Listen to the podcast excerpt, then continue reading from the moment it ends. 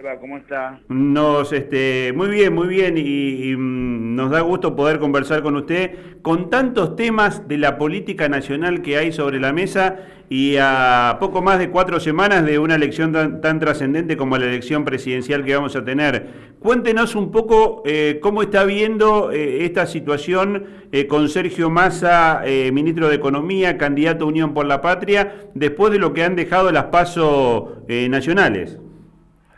Le quiero avisar que estoy en ascensor. Si, se, me pierde, tenga paciencia. Bueno, no hay problema, lo escuchamos muy bien.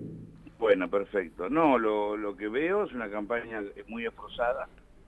Es muy difícil. Bueno, ahí ya, está en el subsuelo el chino Navarro en este momento. Ah, ah, ah, ¿Nos está escuchando, Fernando? Ay, se nos cortó. Bueno, vamos a tratar de, recuperarlo. ¿eh? Estamos en, contacto eh, con uno de los referentes que tiene el... Pero hace por Argentina. No, seguro, seguro. Vote a quien vote. Es maravilloso, emocionante y también nos compromete mucho ver muy tempranito o a la tardecita, le debe pasar a usted en Santa Fe, le debe pasar en, en las parejas, en cualquier ciudad del interior de esta hermosa provincia o en cualquier lugar de Argentina cuando usted ve las personas que van a trabajar, que veces en Constitución observa muy temprano, decenas de miles de argentinos y argentinas que vienen a trabajar a construir el día a día en un país que tiene trabajo, pero donde muchas veces, casi siempre el salario no alcanza.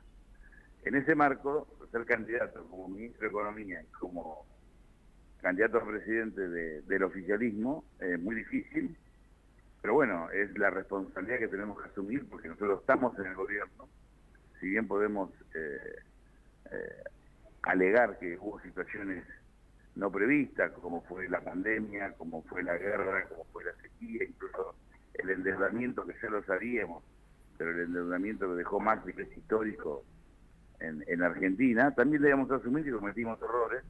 Entonces ser candidato es como prestar un servicio porque estamos convencidos que entre la motosierra de Miley y el ajuste de Bullrich generar, seguir generando trabajo, enfrentando la inflación y peleando para que Argentina sea más justa, mejor, sin violencia, sin agravios, sin destruir, es el camino que hay que consolidar con todos los argentinos.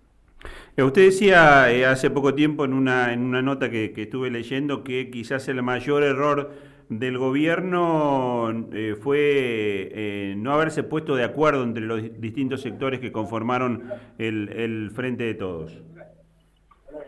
Creo que fue un error eh, eh, la discusión pública, el descalificarnos y a veces neutralizarnos uno a otros y eso afectó a la gestión.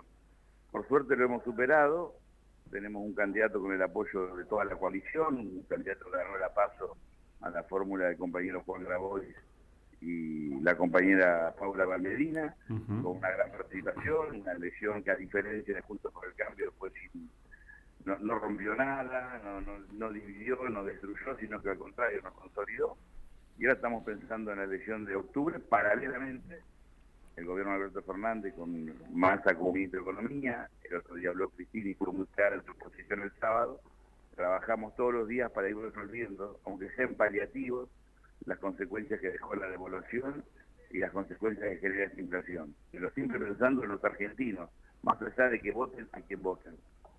Fernando, em, consultarle, ¿no? Porque muchos analistas dicen eh, que con este nivel de inflación, con esta situación económica social, eh, son eh, muy remotas las chances del candidato Unión por la Patria, que además tiene que administrar la situación económica como es Sergio Massa. esto en cualquier lugar del mundo le quitaría chances, pero bueno, la Argentina también tiene su dinámica política muy particular. Primero, estamos en un momento extraordinario del mundo. El mundo vive la crisis más grave desde la Segunda Guerra Mundial a la fecha, con situaciones que a veces, en la magnitud de nuestra crisis, perdemos perspectiva de lo que pasa en Europa, en Asia, en África, en nuestro mismo continente. Segundo, tiene razón, es muy difícil eh, afrontar la elección y poder ser exitoso.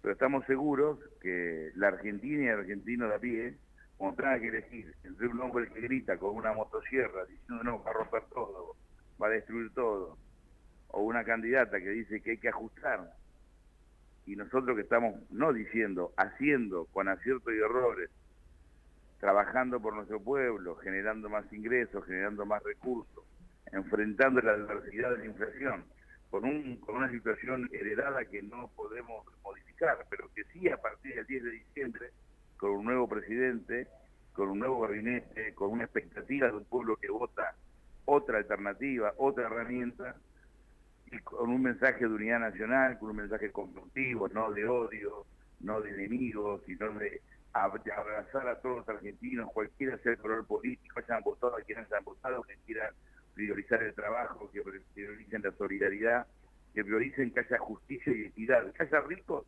pero no que haya pobres. Es decir, que la pobreza la vayamos resolviendo a través del trabajo y que la riqueza se distribuya en forma equitativa. Eh, Chino, Natalie Bedini te saluda, buenos días, ¿cómo estás?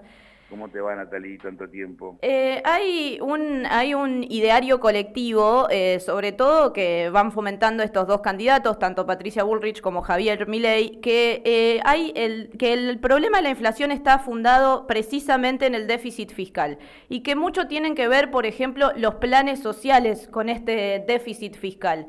¿Esto es así, no es así? ¿Y cuál es el rol de los movimientos sociales en la contención social en la situación económica que vivimos? Primero, eh, tomar un solo elemento como causa de la inflación es un grave error. El mundo tiene una inflación, por supuesto, menor a la de Argentina, y muchos países tienen déficit fiscal, así que esa no es la causa originaria, exclusiva. Argentina tiene problemas multicausales.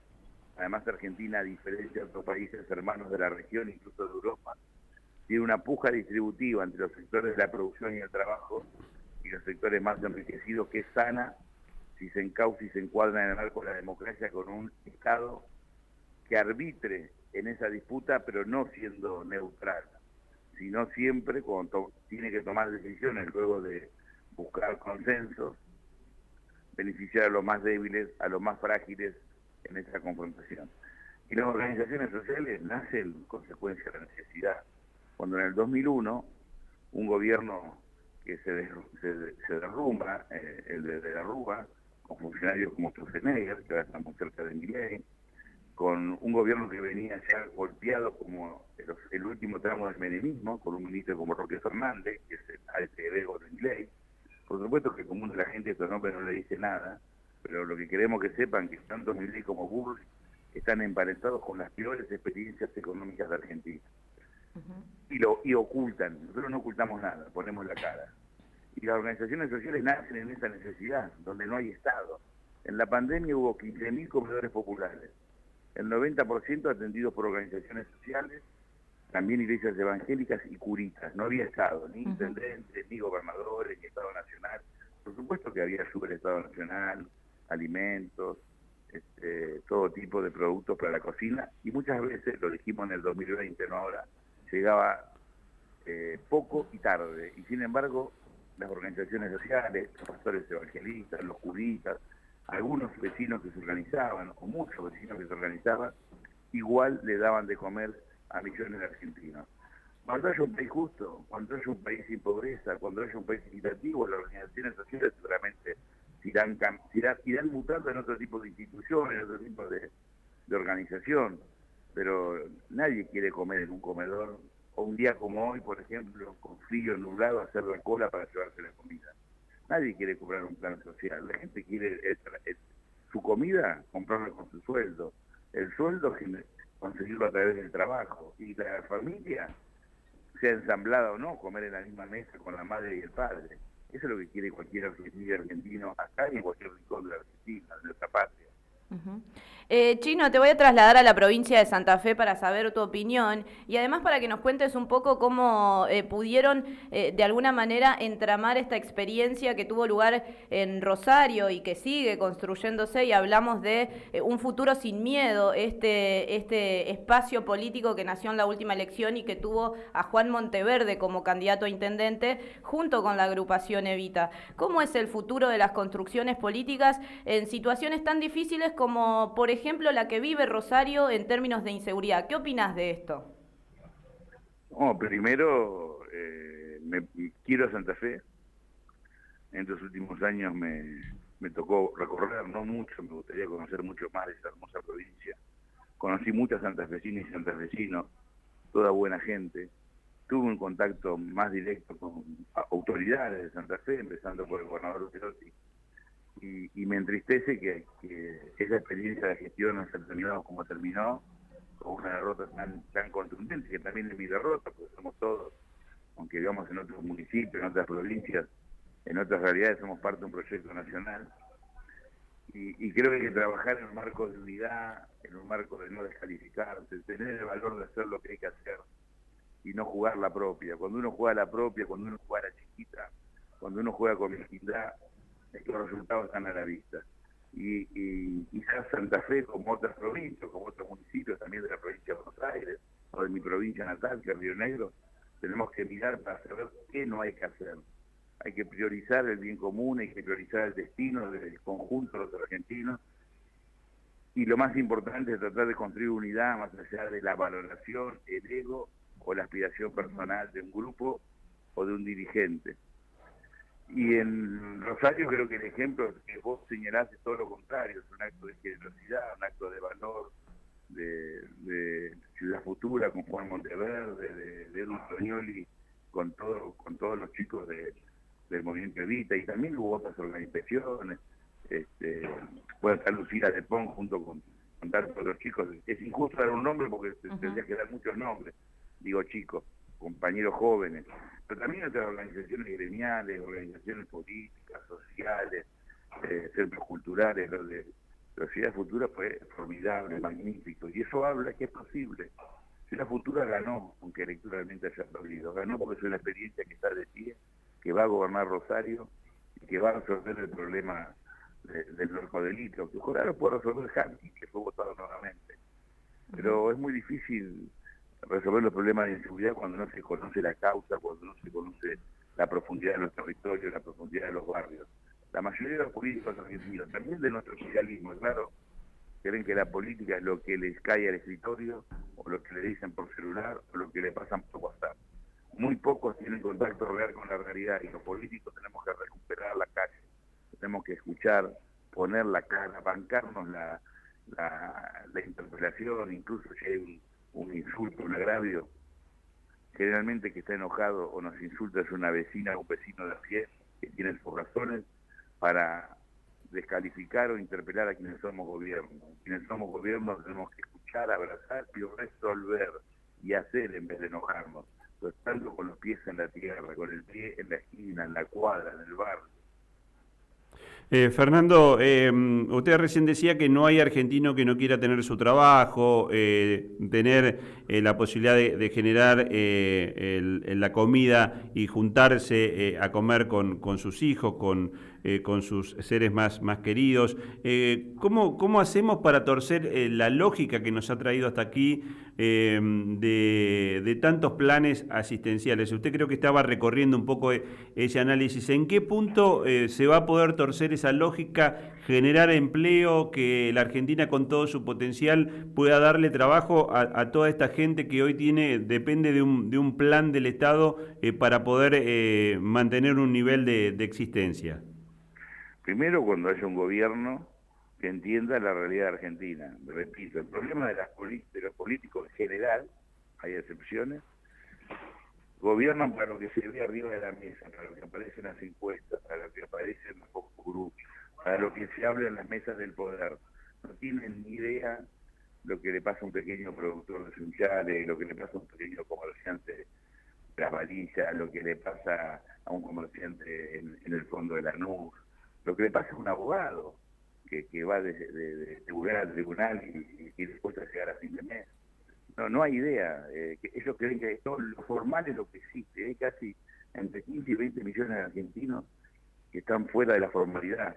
Y eso eso se tiene que se tiene que resolver conociendo, comprendiendo. Por eso un gobierno, eh, Sergio Massa cuando plantea la Unión Nacional, además de sumar actores de otras fuerzas políticas, de otros sectores productivos, tiene que convocar a las mujeres, a las mejores mujeres y a los mejores hombres, no importa quién votaron, en cada actividad, en la educación, en la producción, para enfrentar la inseguridad, en la cultura. No se puede resolver, la política solo no va a poder resolver la crisis. Churchill en la Segunda Guerra Mundial decía, La guerra es demasiado importante para dejarla exclusivamente en manos de los militares. Esta crisis es demasiado importante, grave y profunda para creer que solamente se van a resolver los políticos y mucho menos de un solo color partidario. Se requiere unidad y mucha participación popular, sociedad civil, comunidad organizada. Si no es muy difícil, yo creo que va a ocurrir, porque nuestro pueblo puede equivocarse, porque no es infalible, pero no, no es suicida, no es tonto, es más sabio que su diligencia. Por eso hay que confiar mucho en el pueblo. Fernando, cuando usted hablaba de, que de alguna manera eh, el gobierno no pudo avanzar por las contradicciones propias de la conformación que tuvo el Frente de Todos, eh, a la hora de hacer nombres eh, propios, ¿qué responsabilidad le cabe al presidente Alberto Fernández y qué responsabilidad tuvo la vicepresidenta Cristina Fernández? Lo repito, yo señalé cuatro elementos también. Endeudamiento histórico y extraordinario del gobierno de Macri, le hablé de la pandemia, sí. fenómeno global, le hablé de una guerra y le hablé de la sequía.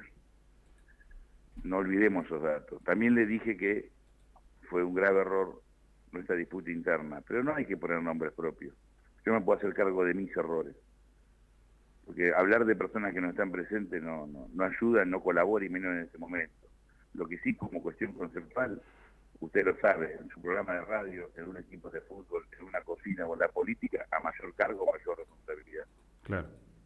Eh, Chino, ¿y cuál es el rol de Alberto Fernández y de Cristina Fernández en este nuevo armado de Unión por la Patria? Lo que están haciendo ahora, acompañar a nuestro candidato, que es Sergio Massa, a nuestro vicecandidato a presidente, que es Agustín Rossi, y a todas las mujeres y hombres que aunque no sean candidatos, trabajamos para garantizar en el día a día la mejor gestión posible y el triunfo de Sergio Massa en las elecciones de esta de diciembre. Uh -huh. eh, Chino, última cortita, porque les interesa a los santafesinos y santafesinas. Hoy hablamos a la mañana muy temprano con gente de Sunchales que nos contaba lo importante que es el sistema cooperativo y mutualista. Y sé que tuviste un trabajo muy importante allí. ¿Qué le podrías contar a los santafesinos y santafesinas de este sector, en qué se ha avanzado en esta última gestión de gobierno de Alberto Fernández? Bueno, primero hay un instituto que se llama INAES, que está conducido por actores del Estado Nacional y representantes directos de cooperativas y mutuales de todo el país. Y el sector más dinámico, uno de los sectores más dinámicos es el mundo cooperativo y mutualista de Santa Fe, Córdoba, Entre Ríos, interior de Buenos Aires. Y ayer hablando con Alex Roy, que es el titular del INAE, me contaba con gran satisfacción que fueron, junto con el mundo cooperativo, a a la República China y que están abriendo, junto con actores del mundo cooperativo, que es el 10% del Producto Bruto Interno argentino, y que muchos políticos lo desconocen y muchos economistas lo desconocen.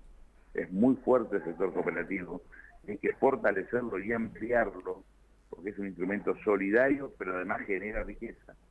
La relación que se está construyendo con la República China, que es una república económicamente muy importante, a los cooperativistas de todo el, de todo el país y también de Santa Fe. Y son un, real, un verdadero ejemplo. Yo estoy sorprendido eh, cada vez que visito una cooperativa por el esfuerzo, por el trabajo, por la excelencia.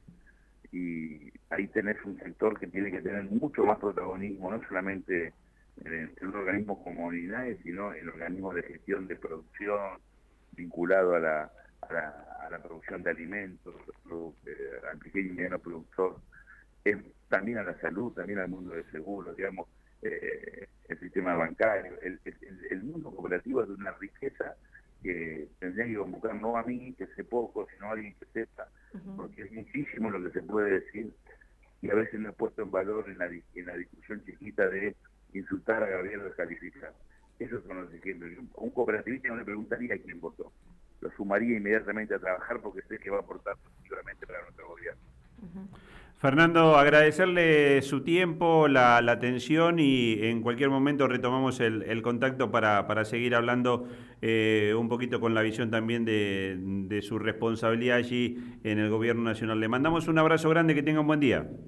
Igualmente un saludo para la audiencia de Santa Fe, un abrazo grandote y un beso en especial a, la gente linda que, quiero mucho Santa Fe, y no saben quiénes son. Lo, lo, esperamos aquí por Santa Fe cuando cuando cuando quiera lo... Me inviten, voy. Bueno, buenísimo. Tenemos una invitación para hacerle, ah. eh, lo vamos a invitar a la fiesta del deporte que se va a hacer dentro de muy poco, que es una fiesta muy importante en donde participan también las mutuales de clubes chino, así que te vamos a hacer llegar esa invitación para que puedas acompañarnos. Finales del mes de noviembre.